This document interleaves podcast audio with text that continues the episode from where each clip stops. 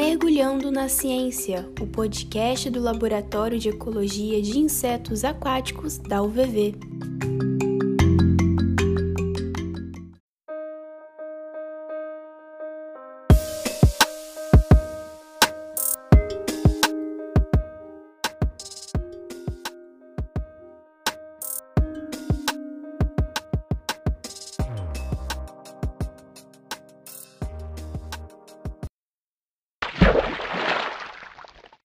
Olá, ouvintes, sejam todos bem-vindos a mais um episódio do Mergulhando na Ciência.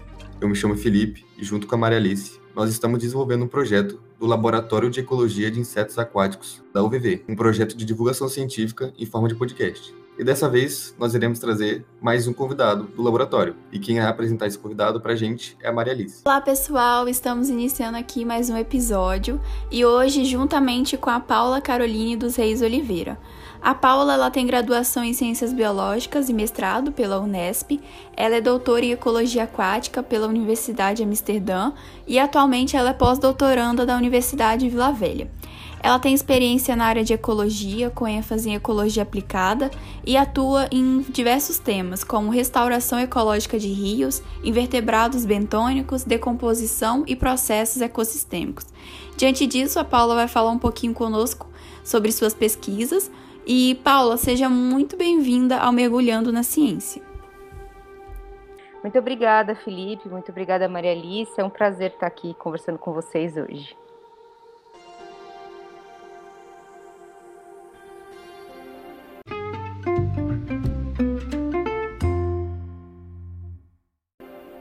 Paula, e para biologia, foi algo que você sempre quis?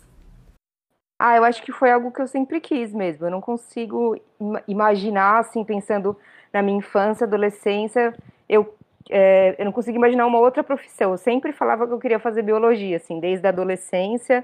É, sempre foi uma, uma vontade muito grande, assim, acho que uma paixão mesmo, né, de gostar muito de, do, é, da disciplina da biologia, de sair para campo, né, de ir na, na, na natureza, assim, sempre foi uma coisa que que, que me inspirou muito, né? Sempre gostei muito. Então acho que começou aí. É, e avançando um pouquinho no tempo, eu queria que você comentasse como que você chegou até o, o nosso laboratório, Leia. Ah, então foi bem. A minha trajetória, então, eu fiz a, a graduação, né? Fiz bacharelado e a licenciatura, depois eu fiz o mestrado. E aí, depois que eu fiz o mestrado, eu, eu tinha muita vontade de trabalhar com é, em algum órgão do governo, né? Então trabalhei na prefeitura de São Paulo como analista ambiental por cinco anos, né? E lá a gente aplicava a lei de crimes ambientais e fazia a gestão de parques urbanos, né? E nessa minha vivência, assim, de, do dia a dia de uma grande cidade com muitos problemas ambientais, eu tive muita vontade de estudar mais sobre como é, resolver, né? Como encontrar soluções para problemas ambientais. É, é, nisso tinham se passado quatro anos, né? E eu decidi escrever um projeto de doutorado é, para aquele programa que existia que chamava Ciências Sem Fronteiras, né? É, focando principalmente nessa questão de restauração de rios, que era o que eu é, o tema que me, que me motivava muito, né? Eu fiz o meu doutorado nesse tema, né? Então é sempre assim uma ligação entre ecologia e como o entendimento da ecologia, né? Como o entendimento da, da ciência pode ajudar a gente a aplicar, fazer uma gestão é, do meio ambiente, fazer uma gestão de cidades que seja melhor, né, mais eficiente, mais justa, né, e, e aí o, o, o, doutorado foi, foi muito legal, terminei em 2019, é, e aí eu voltei para o Brasil, né, eu fiz doutorado na Holanda, voltei para o Brasil. É, e, e, aí, nesse momento, logo depois que eu voltei, abriu essa vaga né, de pós-doc num projeto é, internacional, né? Então, que é, é, tanto do LEI aqui quanto do, de uma universidade na Suíça. E eu achei muito legal o projeto, que é com é, é, vegetação ripária, né, a importância da vegetação ripária para os rios, né, tanto para biodiversidade como para processos ecossistêmicos. E eu também gostei muito dessa ideia da, da, parceria internacional, que é uma coisa que eu, que eu acho muito interessante, que eu valorizo muito, que eu acho que a ciência vai avançar mesmo é, com parcerias. Então foi assim que eu cheguei aqui, né? Eu vi essa vaga, achei muito legal, e daí eu prestei, né, é, o processo lá seletivo e acabei sendo selecionado e vim aqui para para Vila Velha de Malicuia. Ah, que legal, Paula. E que bom que você veio para nossa cidade. Inclusive, você já até falou aí sobre o seu projeto de doutorado e nele você trabalhou como que os mecanismos ecológicos eles melhoram a restauração dos riachos. Eu queria que você explicasse sobre esses mecanismos. Uhum. É, então, o que a gente quis, queria entender, né, a gente, assim, qual que é a ideia, né?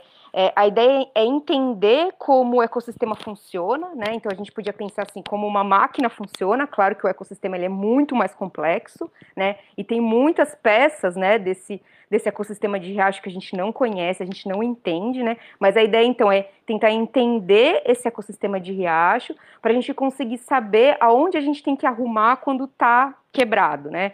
Então esse foi mais ou menos o meu doutorado. Aí eu foquei em alguns parâmetros, algumas medidas, né? Então a gente estudou comunidades de macroinvertebrados bentônicos como um, é, um medidor de respostas é, biológicas, né, como é, dando respostas biológicas é, da qualidade daquele rio. E aí eu também é, medi como processos ecossistêmicos, eu medi metabolismo do riacho e as relações com oxigênio dissolvido, né? Então, pensando que o oxigênio é um parâmetro muito importante para garantir a vida do, do rio, né? Então, tanto para micro-organismos como para macro-organismos, eu usei isso como um, um medidor do, do do funcionamento do riacho. E daí o que eu vi é que assim, quando você tem diferentes usos do solo, então medir tanto usos de agricultura como uso urbano, a gente vê que quando o uso é urbano, o, o ecossistema ele funciona de um jeito que é diferente de quando o rio ele está mais sobre o efeito de é, agricultura, que é diferente quando o rio está preservado com a vegetação nativa. Então, o que, que a gente percebeu? Que como o ecossistema, é, esses processos ecossistêmicos e também a biodiversidade, ela muda, quando a gente vai aplicar uma medida de gestão, né, uma medida de restauração,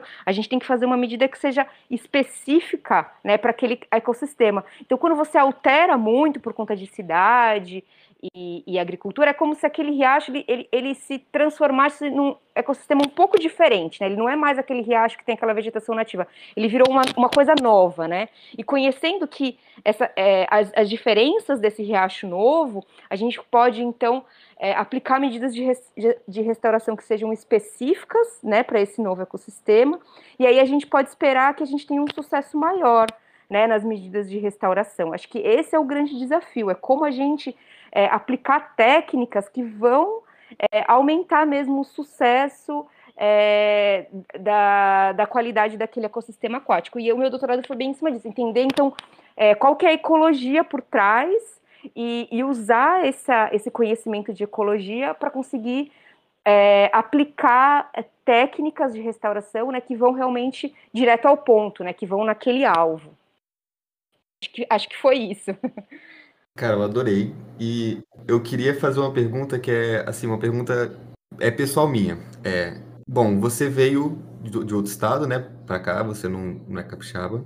É, mas eu queria saber de você, é, já que você trabalha com restauração de rios, como que tá a situação dos rios que você visitou aqui do estado? Como que tá o, o momento deles agora? E se você puder fazer alguma comparação com os rios é, da, lá de fora, que você também trabalhou lá fora?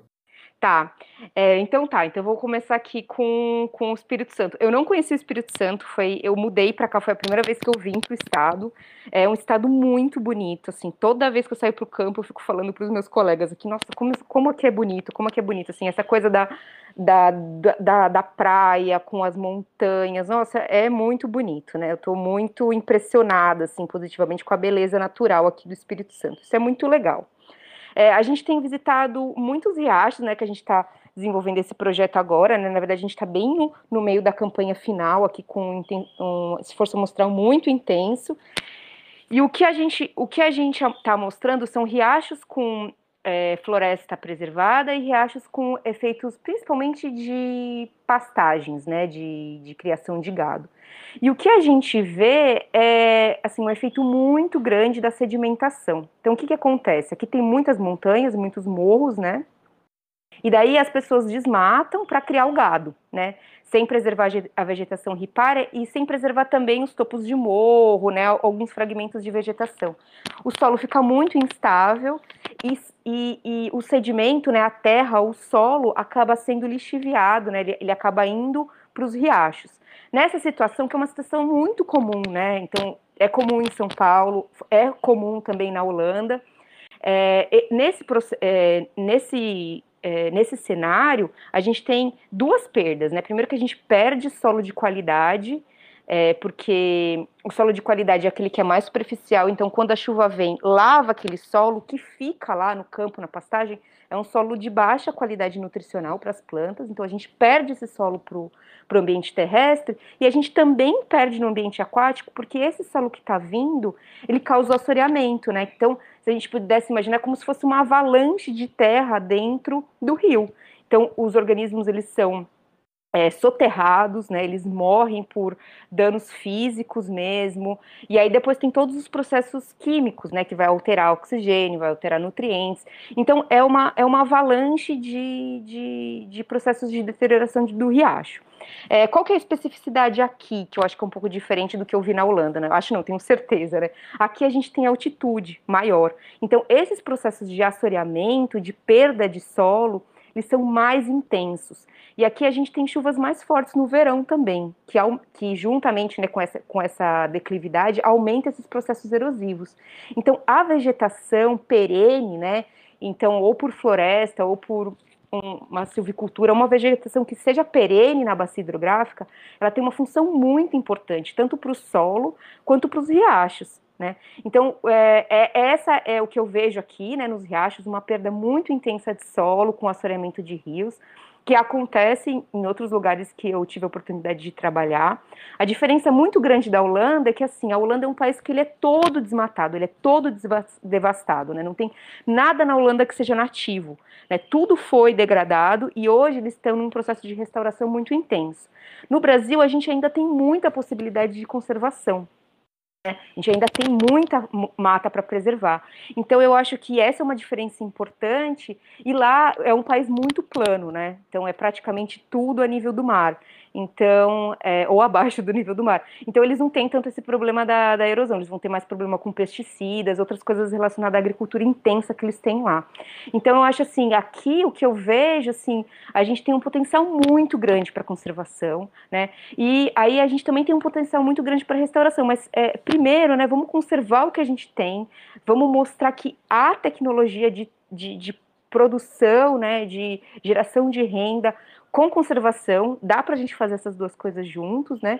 E, e, eu acho que o Brasil tem potencial muito grande, o Espírito Santo também, né? Aí é, a gente tem que envolver um pouquinho de ciência, um pouquinho de política pública, né? Juntar tudo isso e eu acho que a gente tem a gente tem muito potencial, né? E aqui é lindo, né? E a Mata Atlântica é maravilhosa, então acho que tem tudo para dar certo. Com certeza, e a degradação da vegetação ripária, ela causa diversas consequências, inclusive para as teias alimentares dos riachos, e também diversas outras. Eu queria que a Paula falasse um pouquinho mais sobre isso. Uhum. Sim, certamente, assim, é, os riachos, porque eles são é, ambientes, é, eles são ecossistemas pequenos, né? E eles é, também têm um fluxo de corrente muito grande e eles têm uma interação com a bacia hidrográfica muito intensa. Então, o que a gente sabe é que a vegetação ripária, a floresta, ela tem um papel fundamental em prover é, a base das cadeias alimentares é, dentro, dentro dos riachos, né? Então, esse, essa entrada de folhas, essa entrada de galhos, né, é muito importante para para produzir, é, para alimentar né, os organismos aquáticos e, e também para é, promover habitat para eles, né? Porque aquele, aquela folha que cai, aquele tronco que cai não é só alimento, é também estrutura física, onde eles vão fazer a casinha deles, né? Onde eles vão morar, né? E então a floresta, né, a vegetação ripária, ela tem um papel fundamental. Então tanto para é, garantir essa base alimentar para todos os organismos aquáticos e também para proteger o solo dessa, dessa, dessa perda né, de solo, do assoreamento, da sedimentação.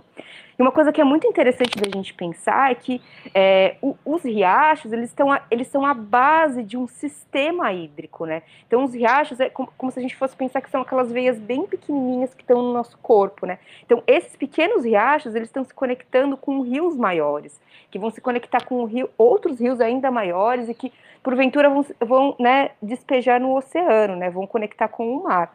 Então, uma vez que a gente começa a degradação nesses pequenos riachos e a gente perde a mão, né, a gente perde o controle da degradação desses pequenos riachos, é, a gente vai gerar uma cascata de efeitos negativos né, nesses, nesses rios maiores e até mesmo no oceano.